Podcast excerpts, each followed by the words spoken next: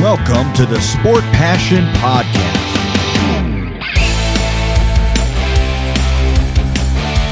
And here is your host, Lars Marendorf.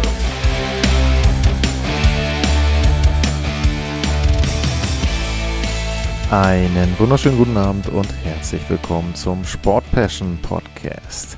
Weiter geht's in der Vorschau auf die NHL Playoffs 2022 und es geht um die Serie zwischen dem besten Team der Vorrunde, den Florida Panthers, und den Washington Capitals. In der regulären Saison, ich habe es angedeutet, die Florida Panthers, das beste Team der National Hockey League, 58 Siege, 18 Niederlagen, 6 Mal nach Overtime oder nach Penaltyschießen verloren, 122 Punkte und Platz 1 in der Atlantic Division, Platz 1 im Osten und die President's Trophy als bestes Team der Liga gewonnen.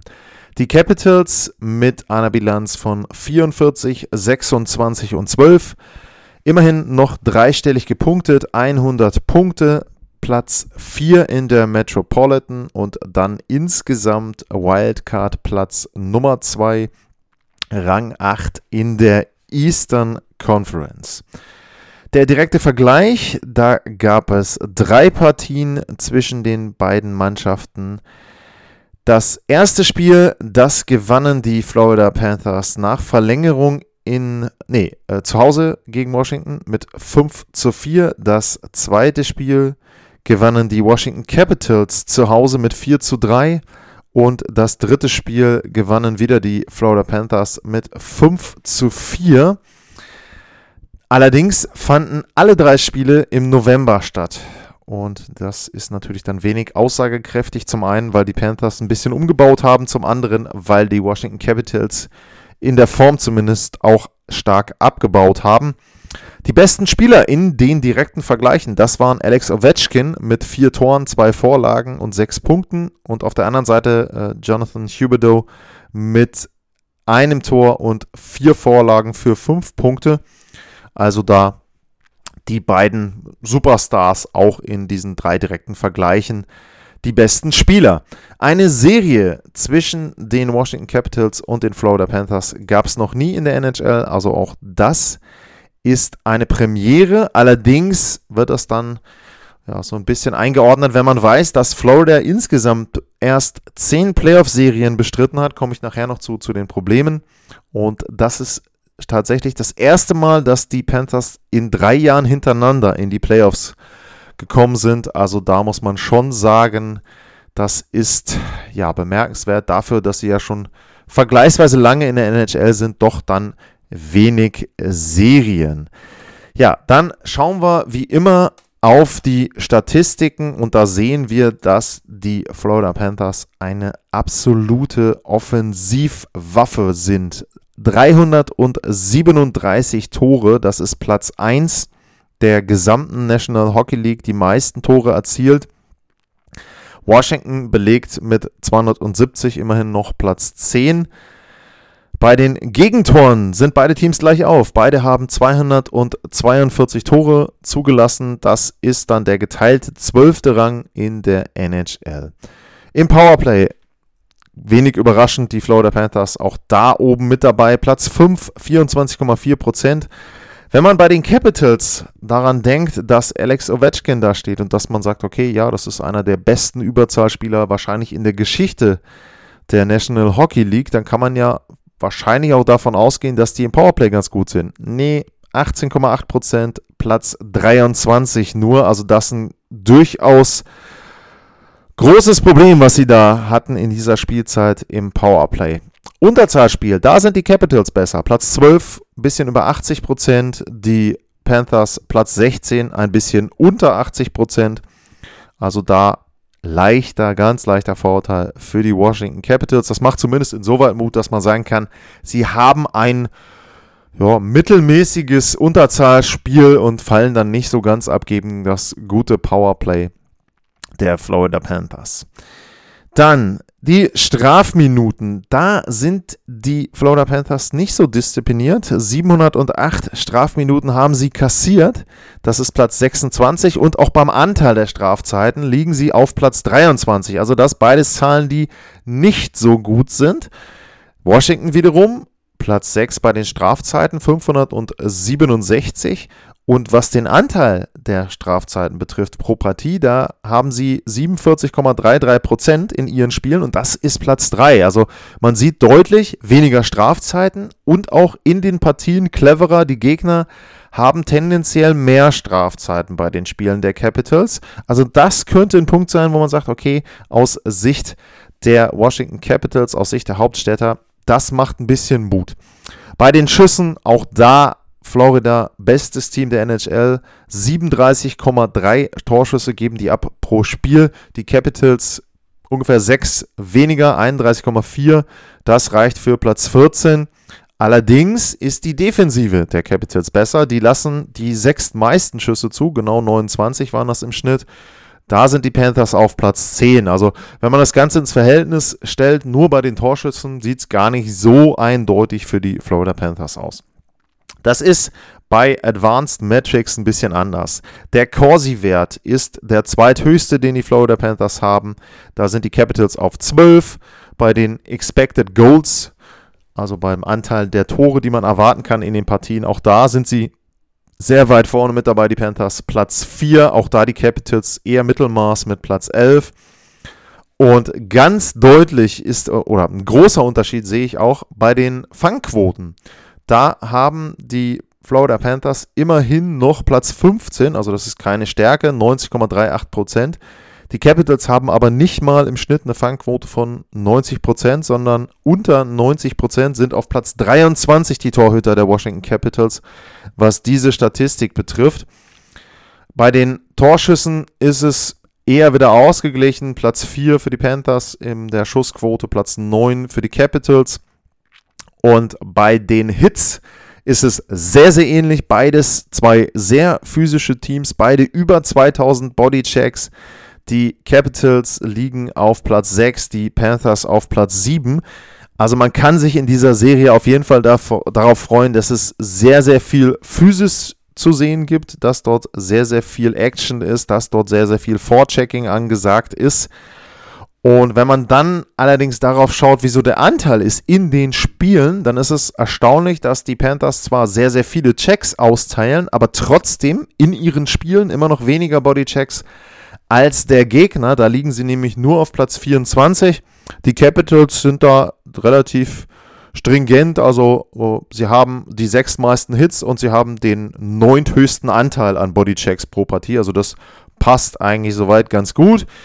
Bei den Face-Offs sind beide Teams nicht gut. Die Panthers immerhin noch Platz 22, 48% 48,2% um genau zu sein, gewonnen der Anspiele. Washington da mit knapp über 47% nur auf Platz 30. Also da sind beide noch verbesserungswürdig.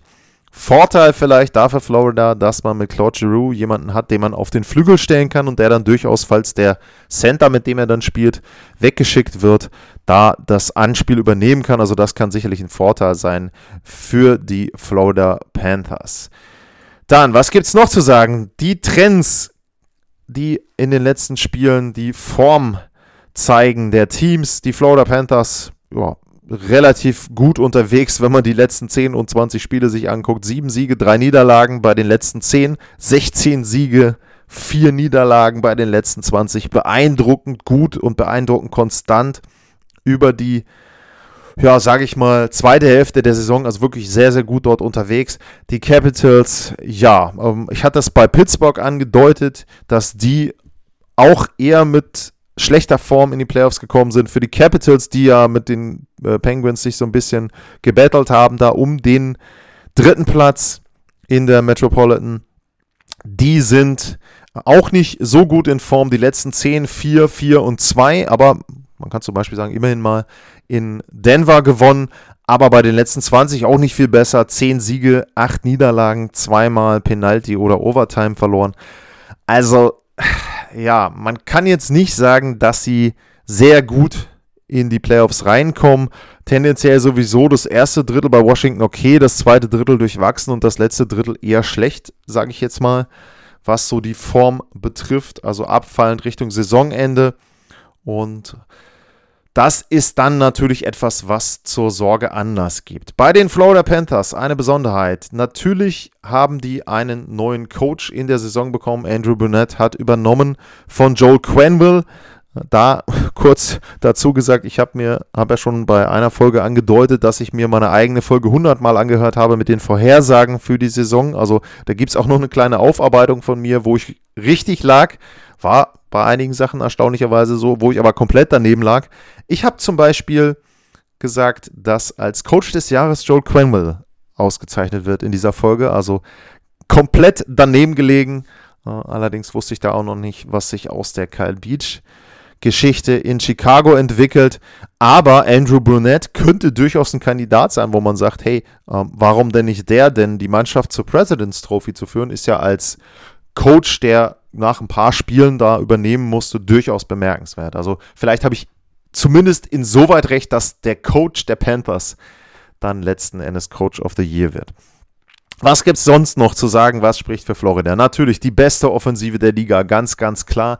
Ein unfassbar tief besetztes Team. Also jetzt nicht nur, dass man sagen kann, mit Superstars vorne wie Barkov, wie Jonathan Huberdeau, ähm, wie dann eben auch ein Claude Giroux, der mit dazugekommen ist. Auch die, sag ich mal, Spieler, äh, die man als Ergänzungsspieler nimmt. Carter Verhegi ähm, in der ersten Reihe im Moment, ähm, Sam Bennett, Anthony Duclair, Anton Lundell, ähm, als dritter Center, Mason Marchment gut drauf, Sam Reinhardt. Also das ist alles, wenn man sich die ersten neun Forwards anguckt, der Florida Panthers, dann werden das zumindest sind sie mit vorne dabei. Es werden, sind vielleicht nicht die besten neun der Liga, das weiß ich nicht, müsste ich jetzt mal alle in der Übersicht sehen, aber sie werden ganz, ganz weit vorne mit dabei sein. Ich versuche gerade so ein bisschen im Hinterkopf zu überlegen, wer könnte bei den Top 9 tatsächlich noch besser besetzt sein, aber wirklich viele Teams fallen mir da nicht ein. Ich meine, Tampa könnte man da vielleicht noch mit nennen, müsste ich jetzt gucken in der Direktübersicht.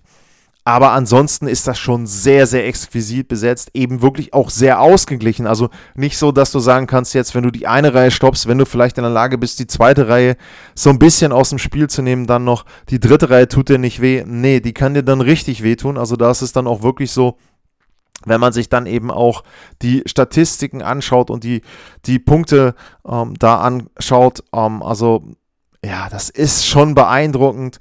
Ähm, sie haben jede Menge Spieler, die Tore schießen können. Huberdo 30 Tore, 115 Punkte. Der hätte fast die Artros Trophy äh, noch gewonnen. Barkov 39 Tore, 88 Punkte. Sam Reinhardt 33 Tore. Duclair 31. Vier Spieler, wirklich vier Spieler mit 30 plus Toren. Also das schon mal sensationell. Dann auch noch ein Sam Bennett, ein Carter Verhegi mit jeweils über 20. Sie haben zig Spieler, die zweistellig gescored haben. Ähm, Anton Lundell, der Tor, äh, der Tor, der Center der dritten Reihe, 18 Tore immerhin noch gemacht, 44 Punkte. Also auch Dustin Giroux hat 18 Spiele gemacht, 20 Vorlagen, 23 Punkte. Also das auch, der ist richtig gut eingeschlagen nach der Trade Deadline. Einfach ein sehr, sehr, sehr gut besetztes Team. Ähm, wenn man sieht, bei Aaron Eckblatt, der hat eine persönliche Bestleistung mit 57 Punkten aufgestellt. Der hat aber nur 61 Spiele gemacht. Der hat verletzt, gefehlt. Komme ich auch gleich noch zu, vielleicht so bei Ungewissheiten, bei Risiken. Also die Florida Panthers haben einfach ein sehr, sehr, sehr gutes Team. Und äh, ja, man fragt sich eben, ob das dieses Jahr wirklich dann dazu reicht, erstmal überhaupt eine Playoff-Serie zu gewinnen. Ich habe es gesagt, seit 96 keine einzige Playoff-Serie gewonnen. Das ist natürlich eine ganz, ganz schlechte Serie, wenn man das so sieht. Ähm, sie sind tatsächlich die Mannschaft zusammen mit den Toronto Maple Leafs, die sieben Serien hintereinander verloren haben. Also das ist momentan die längste Serie dieser Art in der NHL.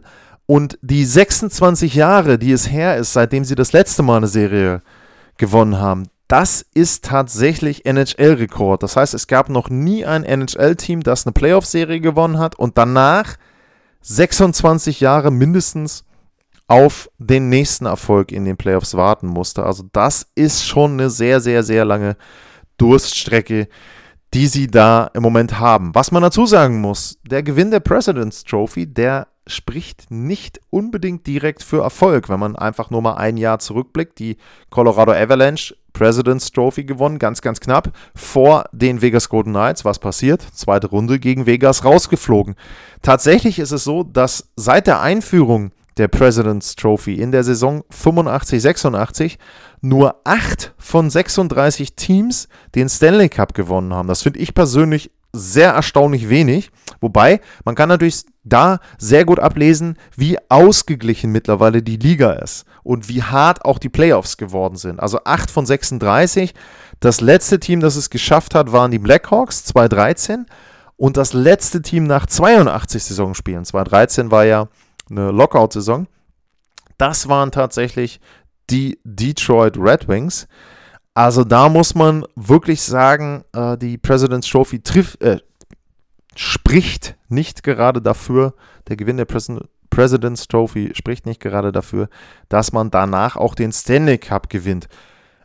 Übrigens, funny Side Fact, oder ich mach's mal wieder so ein kleines Quiz. Ich habe ja gesagt, die President's Trophy Sieger. Die haben 8 von 36 Stanley Cups gewonnen, die möglich waren. Vorher gab es 59 Mal die Möglichkeit, einen Stanley Cup zu gewinnen, zwischen 26 und 1985. Und ihr dürft jetzt mal so ein paar Minuten raten, wie oft denn das beste Team, also eines der 59 Teams, das zwischen 1926 und 1985 als beste Mannschaft die reguläre Saison abgeschlossen hat. Wie oft hat eines dieser 59 Teams den Stanley Cup gewonnen? Also nochmal, President's Trophy Quote 8 von 36. Und jetzt möchte ich X von 59 von euch gleich virtuell wissen, wie diese Statistik war. Das löse ich gleich mal auf. Ja, ansonsten, was gibt es noch zu sagen zu den Florida Panthers? Sie haben mit Joe Thornton einen von zwei Spielern, der über 1700 Spiele absolviert hat und keinen Stanley Cup gewonnen hat. Der andere ist sein Kumpel Patrick Marlowe.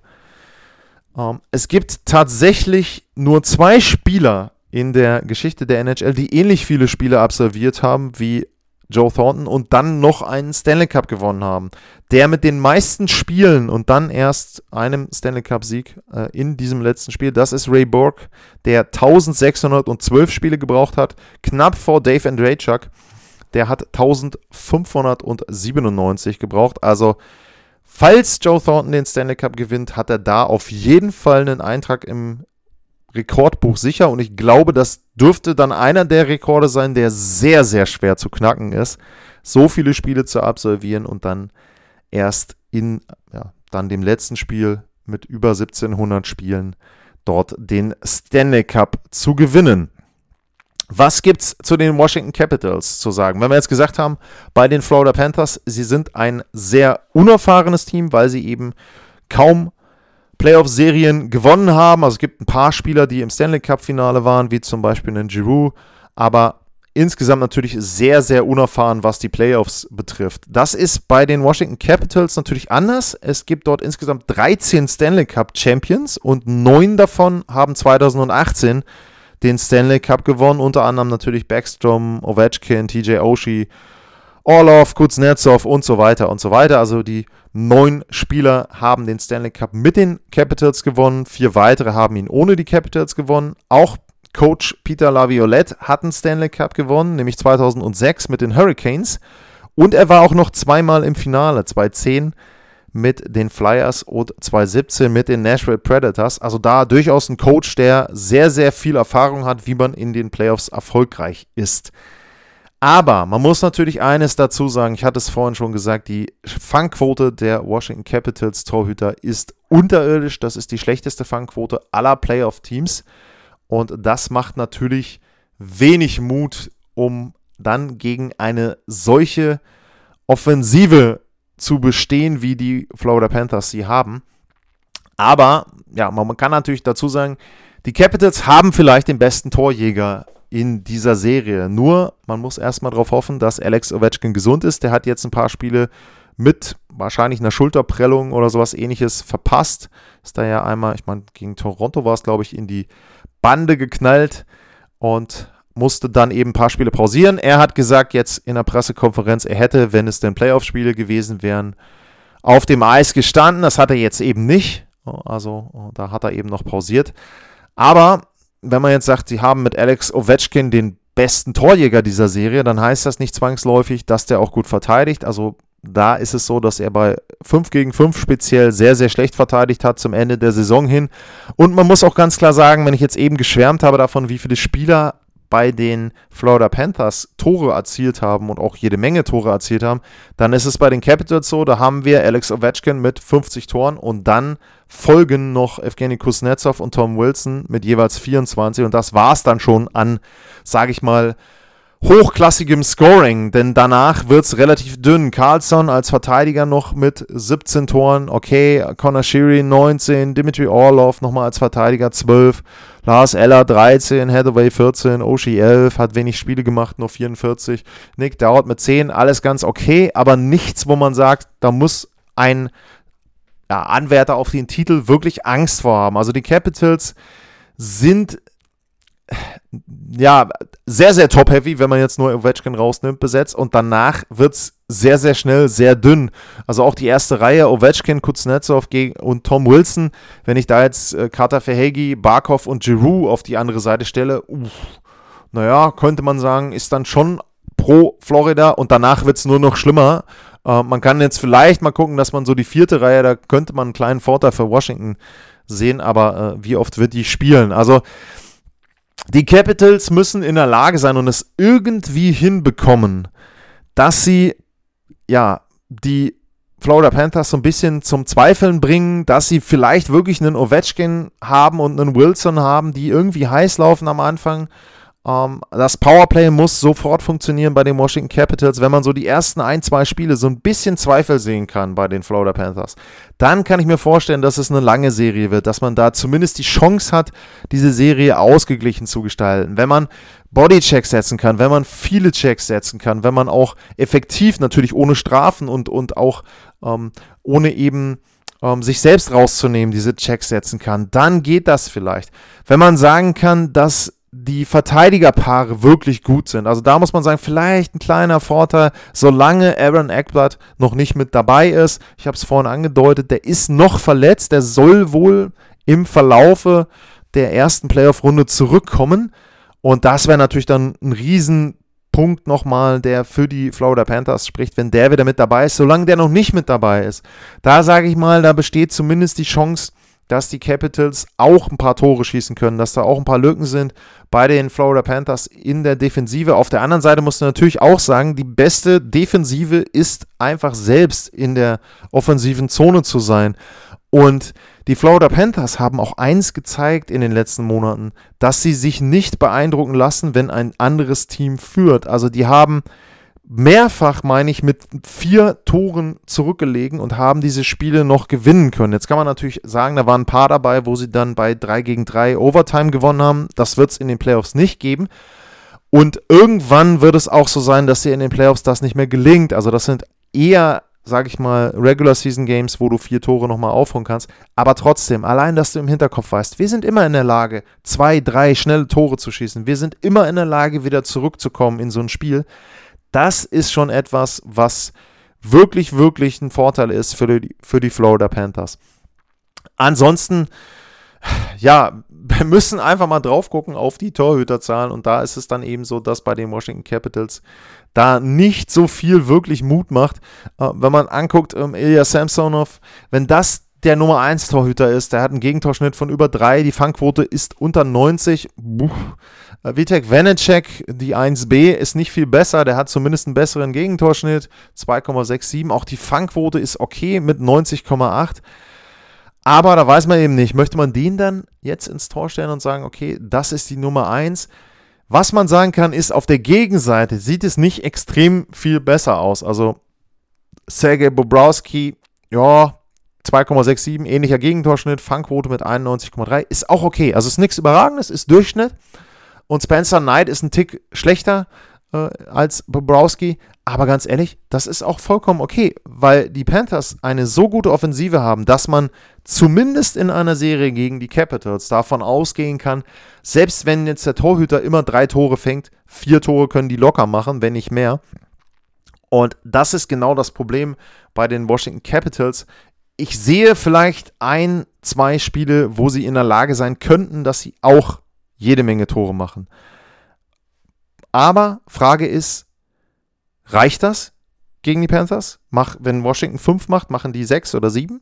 Das ist eine Frage.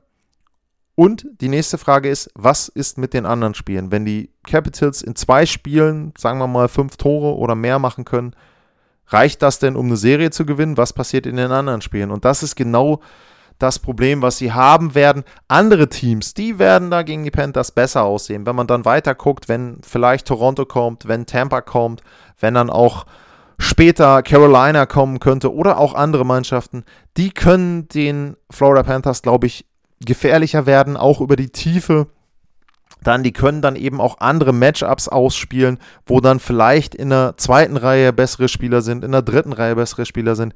Die Washington Capitals sind einfach nicht mehr so breit besetzt, dass sie in der Lage sind, mit den Top-Teams wirklich mitzuspielen. Das sieht man einfach auch an der Platzierung dieses Jahr und ich finde, man sieht es auch an den letzten Jahren daran, wie die Playoffs dann ausgegangen sind. Die Capitals haben sich immer für die Playoffs qualifiziert, aber es war immer so, dass so gegen Saisonende die Formkurve einfach nach unten ging. Letztes Jahr eben die Serie gegen Boston, da sind sie dann komplett auseinandergebrochen. Ähm, das ist einfach im Moment so, dass man sagen kann, ich habe es bei Pittsburgh auch schon so ein bisschen äh, angedeutet in der Vorschau, die Teams, die beiden sind noch in der Lage, gut in der regulären Saison zu spielen, aber in den Playoffs reicht es dann einfach nicht mehr. Und vielleicht ist es dann eben auch so, dass dieses Gutspielen zu Beginn der Saison und vielleicht über 50, 60 Saisonspiele, dass das so an, den, an der Substanz zehrt bei den etwas älteren Spielern dann, dass sie eben in den Playoffs dann so stark nachlassen und dann am Ende kaum noch eine Chance haben, um die wirklich guten Teams dann zu schlagen.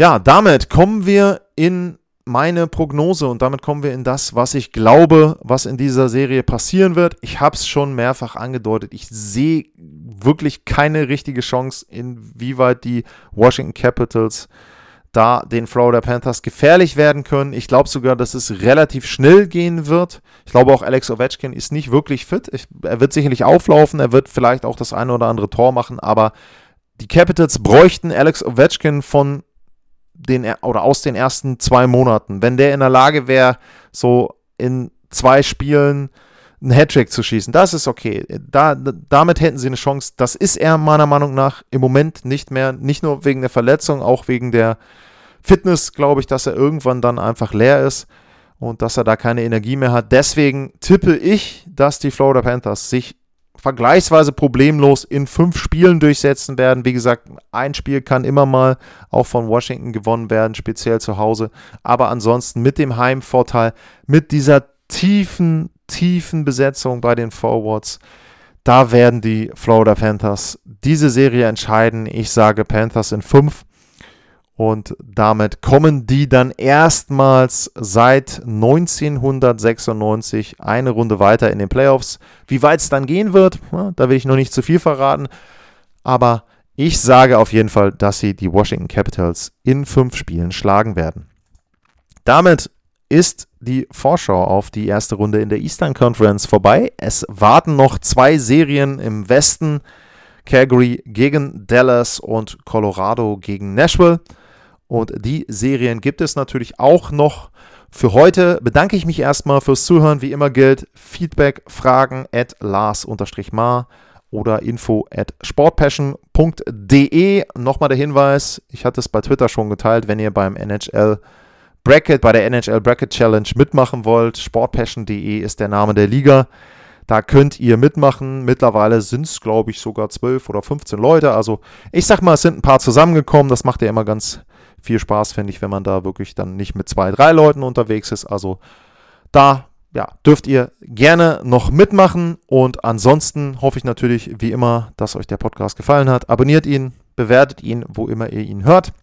Und für heute war es das fast. Jetzt habe ich fast am Ende vergessen, dass ich da noch was auflösen wollte, nämlich die Frage nach den Stanley Cup-Gewinnern, die zuvor in der regulären Saison die beste Bilanz hatten in den Jahren 1926, 1900 bis 1985. Da gab es 59 Teams und sage und schreibe 30 dieser 59 Teams, also mehr als 50 Prozent der besten Teams in der regulären Saison haben zwischen 26 und 85 den Stanley Cup gewonnen.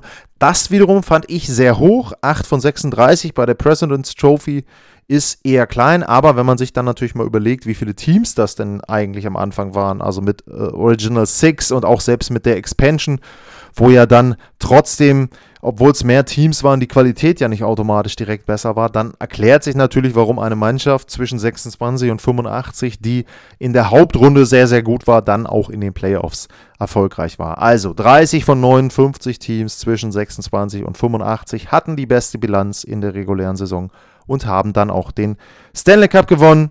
Das war's jetzt für heute. Bleibt gesund. Bis dahin. Tschüss.